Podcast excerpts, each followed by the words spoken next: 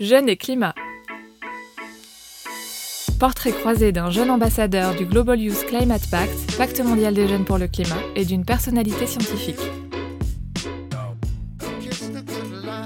Je m'appelle Pauline Clément. Je m'appelle Camille Auchedé. J'ai 16 ans et demi, j'habite à Saint-Martin-la-Rivière, c'est un petit coin en campagne sympa et tranquille.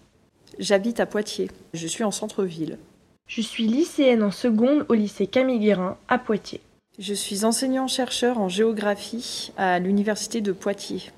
Je m'intéresse à l'environnement depuis environ deux ans parce que j'avais regardé une vidéo qui m'avait un peu choquée.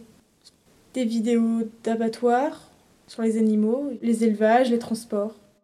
Alors je me suis intéressée à l'environnement euh, de par euh, la sensibilité que j'ai eue durant euh, ma formation en géographie. Et puis, euh, j'ai eu envie de, prolonger euh, quelques questionnements qui étaient liés euh, à l'agriculture et au, lien entre agriculture et environnement durant ma thèse que j'ai effectuée sur le sujet du développement de l'agriculture biologique en Suède, particulièrement dans un milieu métropolitain. Et depuis, j'ai continué à avoir cette approche sociale de l'environnement. j'ai connu le GYCP il y a à peu près un an j'ai accepté de devenir ambassadrice pour être encore plus éco-citoyenne. Du coup, je suis allée à la COP25. Pour euh, participer à la COP25, j'ai dû mener un projet qui a été euh, sélectionné. J'avais décidé de récupérer l'eau de la fontaine à eau, de la recycler. Ensuite, j'avais proposé de ne plus utiliser les serviettes en papier, mais que chacun ramène sa serviette en tissu. Ensuite, euh, donc récupérer les aliments et essayer de les donner aux personnes ou dans les associations. Je suis impliquée dans des programmes de recherche-action qui portent sur euh, la question des pratiques alimentaires et euh, sur la manière dont on peut essayer de faire changer les choses en tant que consommateur. Et également faire réfléchir les étudiants à leurs pratiques alimentaires et donc à leurs choix alimentaires. Mon objectif, c'est pas du tout de les culpabiliser et d'émettre un jugement de valeur sur leur alimentation. C'est justement de leur faire prendre conscience que leurs pratiques alimentaires, elles sont déterminées par tout un, tas de facteurs, qu'ils soient géographiques, mais aussi des critères économiques, des critères sociaux. Je mange plus de viande ni de poisson. Après, euh, moi, je dis pas que les gens devraient être végétariens ou véganes, pas du tout. Hein. Juste, faudrait qu'ils soient informés, qu'ils fassent attention euh, à ce qu'ils mangent. Et s'ils ont les moyens et qu'ils peuvent acheter de l'aliment euh, de meilleure qualité, ça serait mieux. Pour eux, pour la santé, pour la planète et pour les animaux. Le discours euh, qui consiste à créer des injonctions sur euh, nos pratiques alimentaires, ce qu'on devrait manger et ce qu'on ne devrait pas manger euh, par rapport aux problématiques environnementales, c'est un discours qui est construit politiquement, effectivement, et qui se fonde pas forcément sur des éléments scientifiques tout à fait véridiques, et qui par ailleurs est très contextualisé. Il me semble qu'il faut considérer tout ce que ça implique de réduire notre consommation de viande. Effectivement, ça c'est une injonction, euh, ce qu'on pourrait qualifier de sobriété alimentaire. Donc euh, en partant de l'hypothèse qu'une calorie de viande, ça coûte trois fois plus cher en émissions de gaz à effet de serre à produire qu'une calorie de légumes. Maintenant, on ne va pas dire à tout le monde arrêtez de consommer de la viande, parce que derrière, il y a des producteurs, il y a des éleveurs qui vivent de cette consommation de viande, ça nécessite à mon sens un accompagnement euh, pour essayer euh, de faire évoluer euh, les pratiques autour de la transformation de la viande avec des méthodes qui peuvent être plus respectueuses du bien-être animal. De temps en temps, je mange de la viande du poulet que mon père élève et tue lui-même, parce qu'il est bouché. Parce que le poulet, bah, il est bien et tout chez nous. Il est élevé correctement, il est tué proprement dans de bonnes conditions, donc euh, je m'autorise à en manger des fois.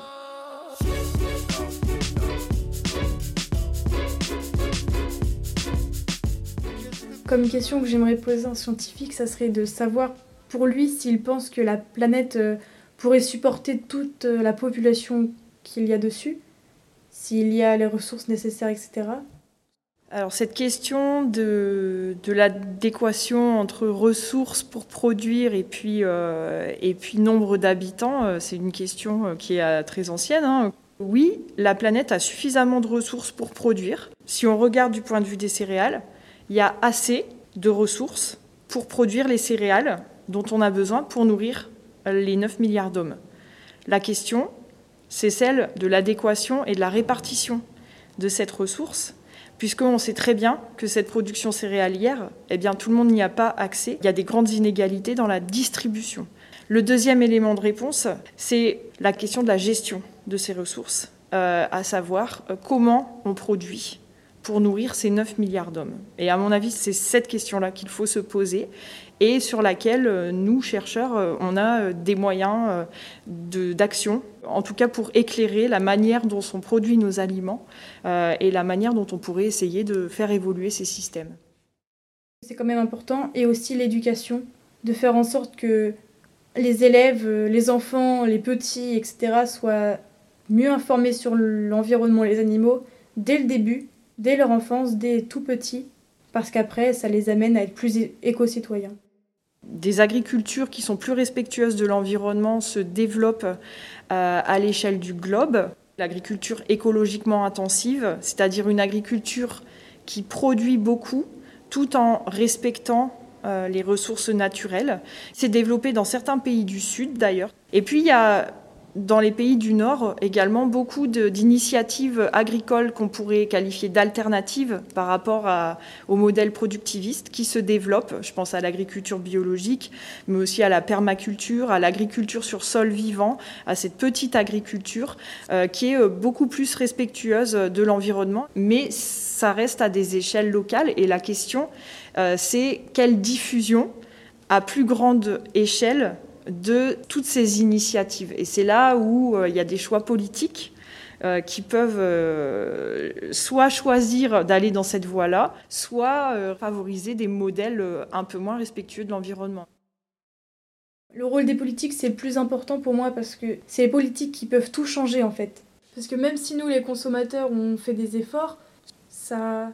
tout le monde ne fait pas des efforts sur la Terre, sinon ça serait trop bien, mais c'est pas possible. Il y en a qui s'en fichent, il y en a qui ne sont pas informés, il y en a qui ne font pas attention. Dans un pays comme la France, cette euh, transition alimentaire, elle est désormais entérinée euh, par plusieurs grandes lois. Donc il y a des choses qui se passent quand même euh, à l'échelle politique, mais se posera toujours cette question de quelle est l'échelle juste d'action et l'échelle la plus efficace. Est-ce que ce sont les politiques qui imposent la même chose à tous les territoires? Ou est-ce que ce sont les initiatives locales qui émanent des citoyens? Il me semble qu'il y a une tension et que c'est réellement efficace si les initiatives sont reprises par des politiques. Vous trouverez plus d'informations sur le Pacte mondial des jeunes pour le climat sur le site internet gycp.eu.